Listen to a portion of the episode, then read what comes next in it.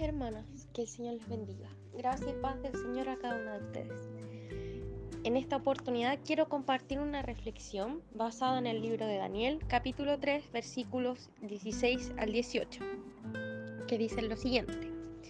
Sadrach, Mesach y Abednego respondieron al rey Nabucodonosor diciendo, No es necesario que te respondamos sobre este asunto He aquí nuestro Dios a quien servimos puede librarnos del horno de fuego ardiendo, y de tu mano, oh rey, nos librará. Y si no, sepas, oh rey, que no serviremos a tus dioses, ni tampoco adoraremos la estatua que has levantado. A modo de recordatorio o de introducción, diremos entonces que en aquella época el rey Nabucodonosor había mandado a levantar una estatua de oro y había ordenado a todo el pueblo, desde aquellos varones con cargos de preeminencia más importantes hasta los más humildes, se inclinaran a adorar a esta estatua de oro en cuanto escuchasen el sonido de la música, los tamboriles, las flautas, las arpas, las zampoñas, entre otros instrumentos. Advirtiéndoles a cada uno de estas personas que de no obedecer el mandato del rey, es decir, si no se postraban a adorar esta estatua de oro, serían echados a un horno con fuego ardiendo de forma inmediata. Esta orden entonces se comenzó a ejecutar en todo el reino por todas aquellas personas que lo componían, excepto a lo menos por tres varones judíos de los cuales ya hemos mencionado en estos versículos, Sadrach, Mesach y Abednego. Esta desobediencia de estos tres varones llegó a oídos del rey, y el rey mandó a traerlos a su presencia, por cuanto ellos habían desobedecido su orden. El rey, al consultarles a estos varones respecto de su desobediencia, ellos respondieron con las palabras y afirmaciones leídas en los versículos 16 al 18, manifestando claramente de forma no altanera, sino que respetuosa, pero muy decidida, que ellos no se inclinarían a ningún dios del rey, ni a ninguna estatua que el rey hubiese mandado a levantar, sino que ellos adorarían a su Dios. Sabemos nosotros por versículos más adelante que esta desobediencia encendió la ira del rey y los mandó a echar al horno de fuego ardiendo, el cual se encontraba tan encendido que incluso llegó a matar a aquellos varones que lanzaron a Sadrach, Mesach y Abednego en el horno.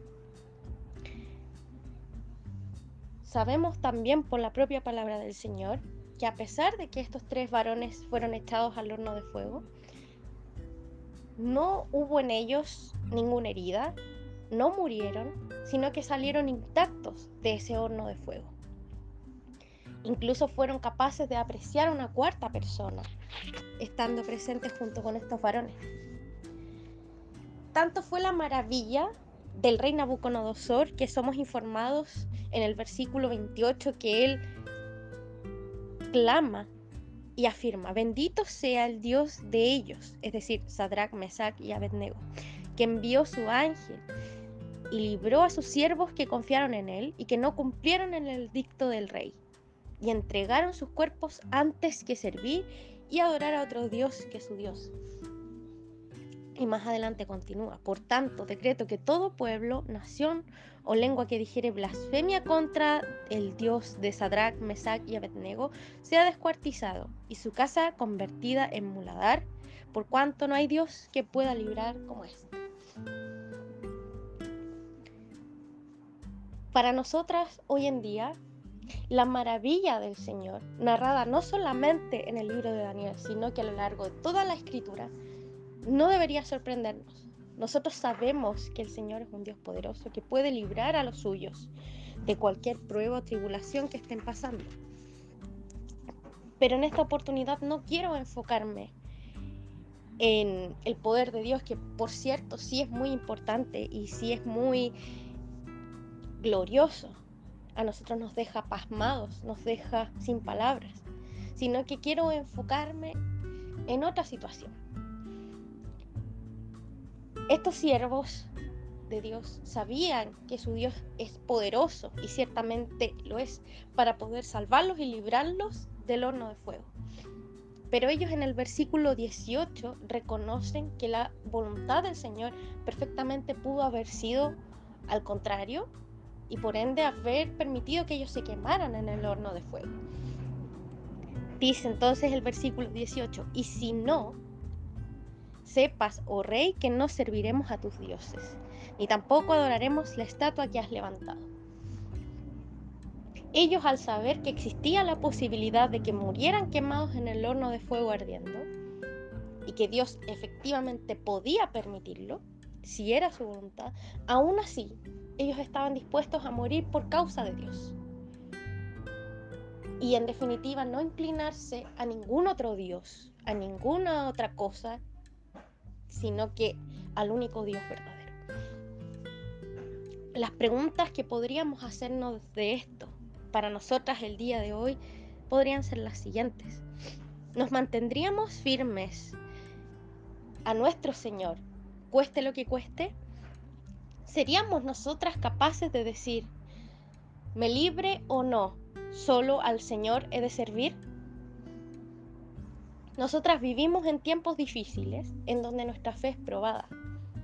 Justamente ahora estamos viviendo en un periodo de pandemia que nos ha probado la fe a muchos. Algunos han sido fortalecidos, otros han visto que su fe se ha debilitado. Pero en todo dependemos del Señor. Estos siervos de Dios fueron probados en su fe hasta lo último. Y esta fe que ellos profesaban al Señor, en el caso de ellos, condujo a bendición y a la manifestación del poder de Dios. Pero sin embargo, Bien pudo haber ocurrido que el Señor no hiciera tal milagro, sino que los dejara morir. Aún así, estos varones, sabiendo de esa posibilidad, entregaron sus cuerpos antes que servir a otro Dios, como el propio Nabucodonosor lo reconoce. ¿Qué haríamos nosotras entonces? ¿Seguiríamos firmes en el Señor? ¿O nos entregaríamos a otros dioses? Nuestra fe ¿Es tan fuerte como para soportar estas cosas? ¿O es necesario volver a reavivarla?